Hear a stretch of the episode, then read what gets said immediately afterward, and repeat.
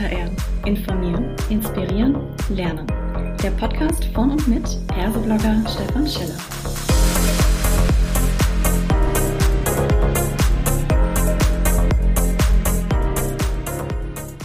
Hallo und herzlich willkommen zu einer weiteren Ausgabe von Klartext HR. Heute habe ich mir die Jara Hoffmann mit ans Mikrofon geholt und wir sprechen über das Thema Homeoffice und mobiles Arbeiten haben Einsamkeit im Gepäck. Ein spannendes Thema und ich freue mich, dass du da bist, Jara. Magst du dich gleich kurz selbst vorstellen? Na klar, ähm, vielen Dank.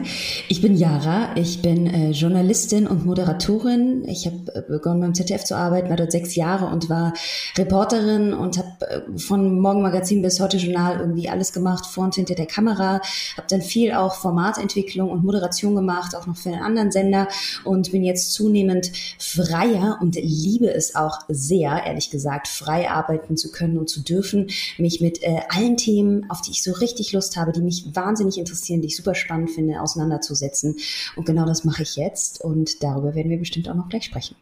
Das klingt toll und ich freue mich besonders, dass heute ich dir mal Fragen stellen darf. Die letzten Male war das immer genau andersrum.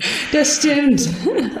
Die Frage an dich, du hast es ja schon angedeutet. Äh, das klingt so, als ob du relativ mobil und ortsunabhängig momentan arbeiten könntest. Äh, ist das so oder hast ja. du da trotzdem eine Ortsbindung? Naja, also ich sag mal so, wenn ich natürlich irgendwie einen Job in München habe, dann ist logisch, dass ich dort in München auf der Bühne stehe und moderiere, so wie ich das gemacht habe, als wir beide uns das letzte Mal bei Personio gesehen haben. Da kann ich jetzt nicht sagen, ich bin jetzt irgendwo auf Mallorca äh, und schalte mich mal zu. Das ist logisch, aber, und das ist das Schöne eben auch vor allem für mich im Vergleich zu vorher, ich kann die ganze Vorbereitung total frei machen. Mhm. Mein Hauptwohnsitz ist zum Beispiel in Berlin. Ich werde aber auch ja ab Januar noch mehr in, in der kleinen Wohnung im Harz wohnen.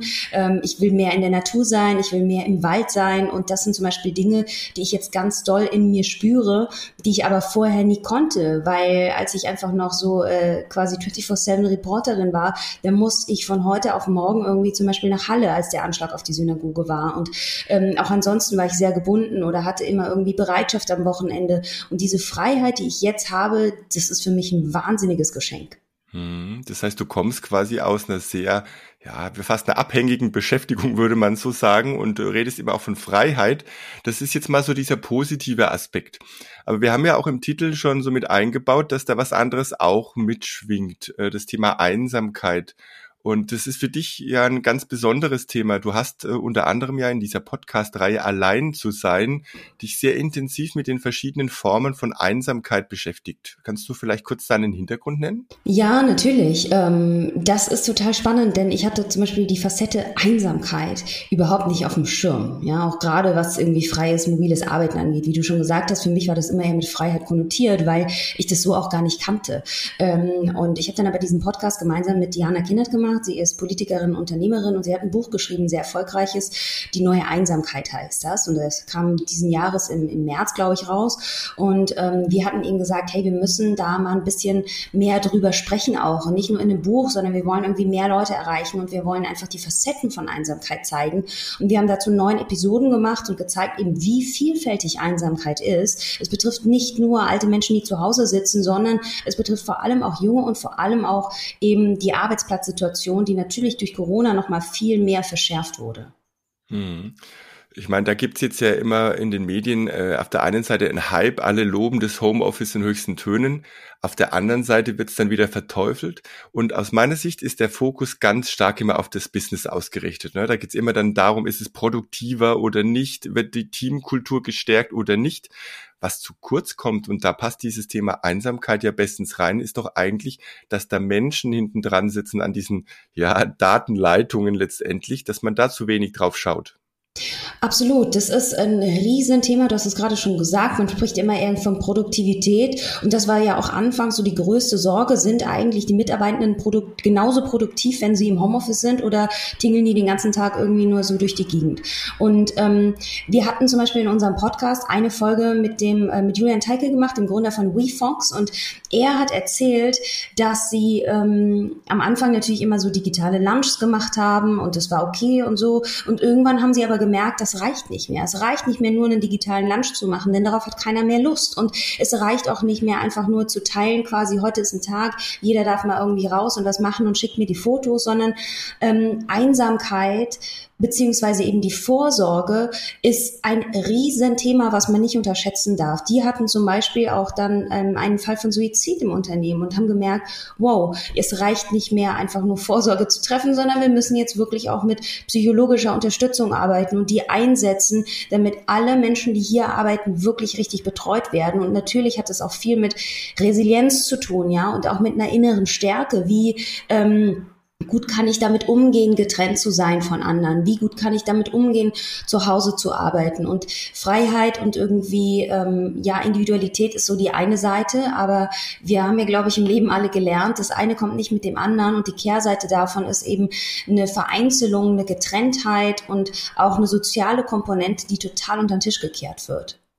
Wenn man das jetzt so ein bisschen vergleicht mit dem, wo wir herkommen, dann ist dieser Begriff in, in der Arbeitswelt eigentlich ein, ein, ein Neukörper.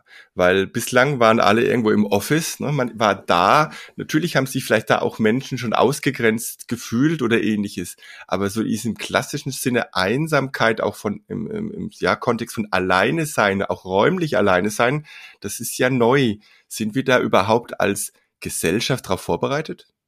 Ähm, ja und nein. Also einerseits ja, natürlich ist es was Neues. Klar, wir hatten diese räumliche Getrenntheit nicht mehr, äh, noch nicht. Aber ähm, was wir auch rausgefunden haben mit unserer Podcast-Reihe ist, ähm, dass man auch unter vielen so Einsamkeit sein kann wie nie. Also mhm. auch bei der Arbeit, ähm, gerade jetzt finde ich, ist das auch ein Thema, was man da gut mit reinbringen kann, was sehr, sehr wichtig ist, wenn wir über inklusives Arbeiten sprechen, darüber sprechen, dass zum Beispiel die Arbeit hoffentlich irgendwann ein Safe Space sein kann, der, den sehr viele marginalisierten Gruppen irgendwie zum Beispiel in Clubs oder woanders irgendwie suchen oder in, in der Glaubensgemeinschaft, dann wäre das ja ein Riesenschritt. Und ähm, wenn man den aber nicht hat, und leider ist die Realität so, dass wir diesen Raum in ganz vielen Punkten noch nicht haben in einem Unternehmen, dann äh, führt das sehr, sehr häufig tatsächlich auch zu einer Einsamkeit. Und ich erwähne das jetzt nur und komme gleich auf deine Frage zurück, aber ich finde, das ist essentiell. Wir dürfen es nicht vergessen, dass sich sehr viele Menschen auch bei der Arbeit einsam fühlen können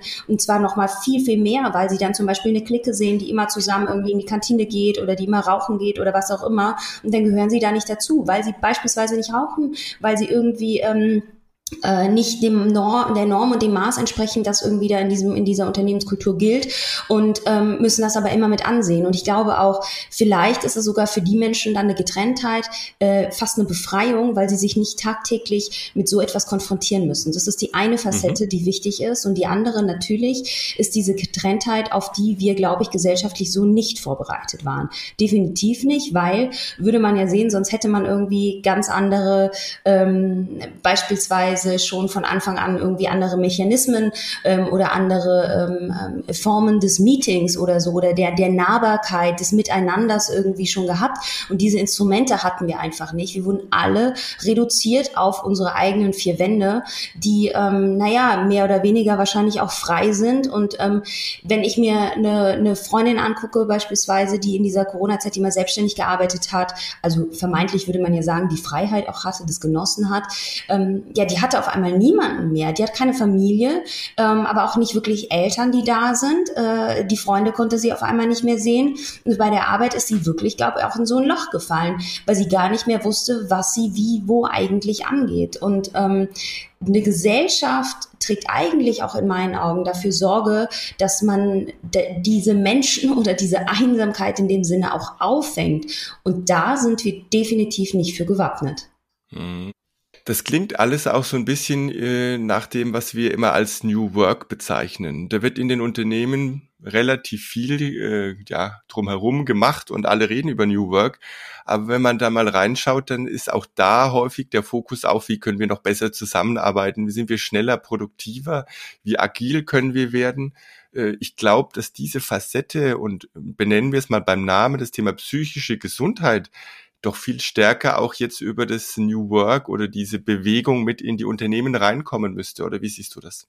Ja, absolut. Ich meine, das war genau das Thema, über das wir uns, wir beide uns ja neulich schon mal unterhalten hatten. Und da ist mir so dieser Satz gekommen, New Work geht nicht ohne New Humanity. Und ich glaube, genau das ist das. Wenn wir nur auf Produktivität aus sind, dann geht eine andere sehr, sehr wichtige Komponente verloren, und zwar der Mensch. Aber ich denke, dass zum einen jetzt eine Generation nachkommt, die andere Ansprüche stellt, ja, die zum Beispiel sagt, ich will flexibler arbeiten, ich will, dass ihr euch mehr nach mir richtet, ich will gesehen werden, ich will gewertschätzt werden und nicht mehr einfach nur zählt, was so der Outcome am Ende ist. Und zum anderen aber auch alle Leute, die jetzt, sag ich mal, ähm, ne, diese neue Arbeitswelt irgendwie kennengelernt haben und Luft geschnuppert haben, wie sich das denn eigentlich so anfühlt und, und riecht, die wollen natürlich auch das irgendwie beibehalten. Und wenn man da nicht den Menschen mitnimmt und nicht Wertschätzung in den Mittelpunkt stellt oder auch zum Beispiel sich einen Menschen ganz anguckt und nicht nur sagt, okay, du bist jetzt für diese eine Position hier, ähm, das ist deine Aufgabe, hier hast du deine Aufstiegschancen, dann kannst du den Weg A oder B wählen und das war's, sondern wenn man sich mal die Facetten dieses Menschen anguckt, man weiß, ach Mensch,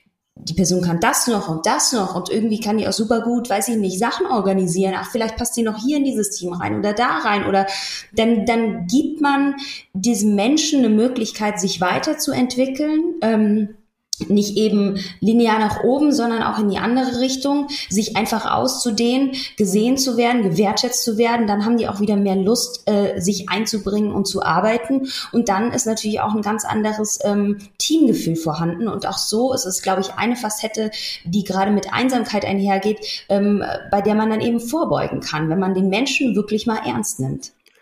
Das klingt jetzt erstmal relativ gut, aber du hast mehrfach jetzt auch das Wort wieder sichtbar, ne? dass der Mensch sichtbar ist. Und gerade jetzt, wenn wir hier über Homeoffice, mobile Arbeit oder einfach digitale Zusammenarbeit sprechen, dann ist das ja häufig nicht der Fall, dass der Mensch sozusagen nah da ist oder dauerhaft sichtbar ist.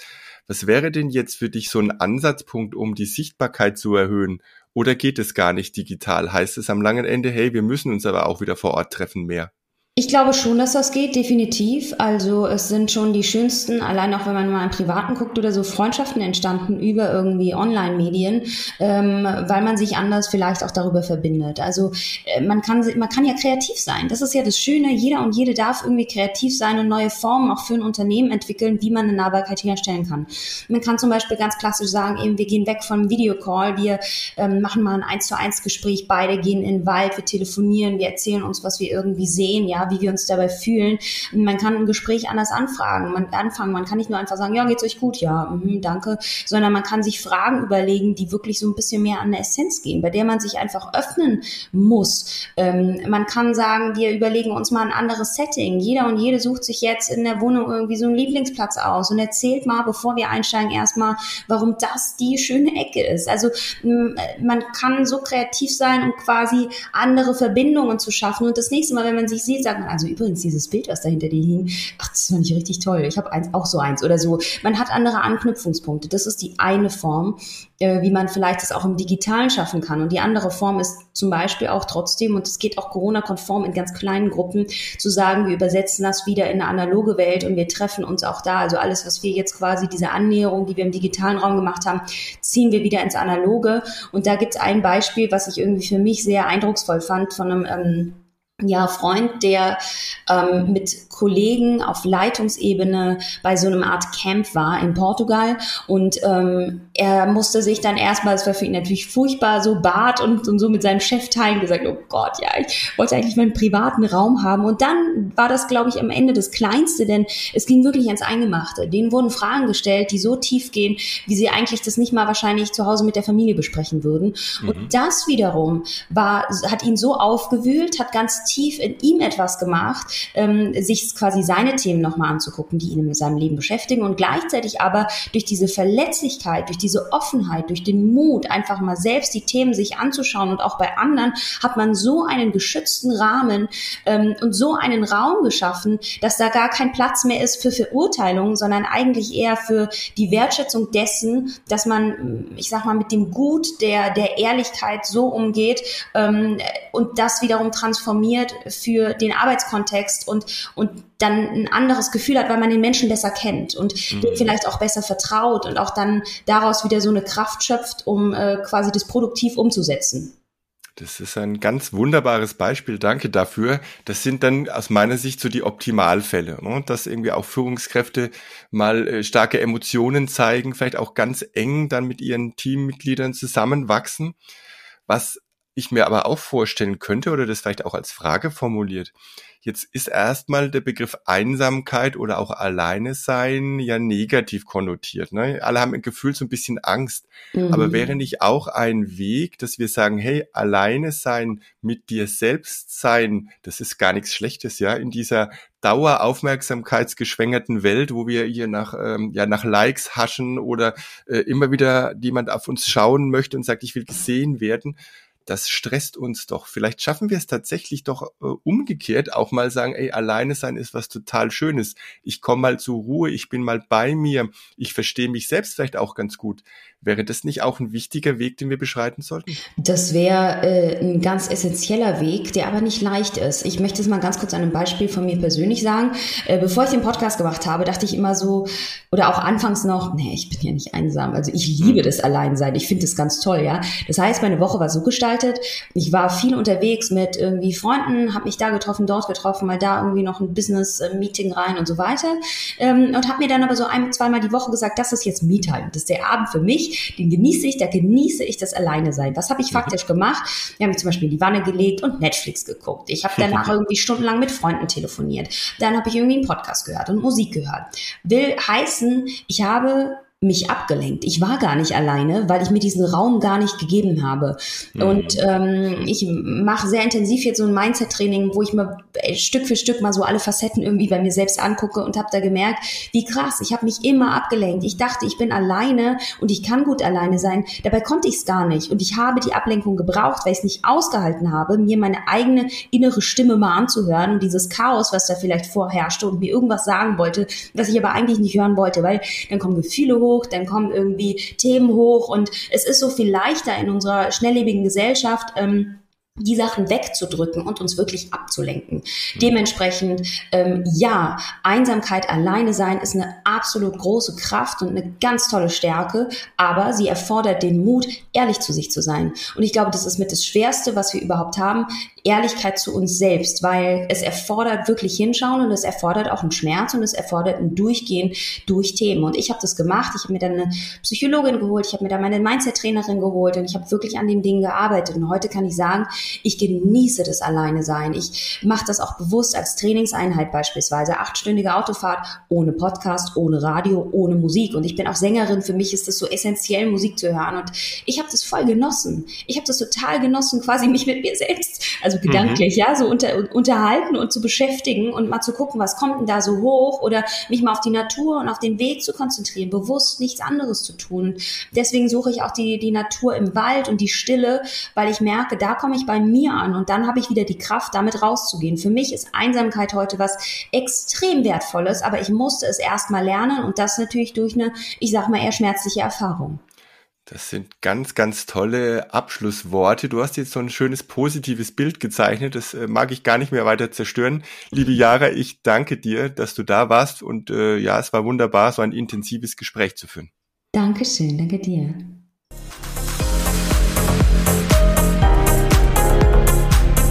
Das war eine weitere Folge Klartext HR. Informieren, inspirieren, lernen. Der Podcast von und mit Perseblogger Stefan Scheller.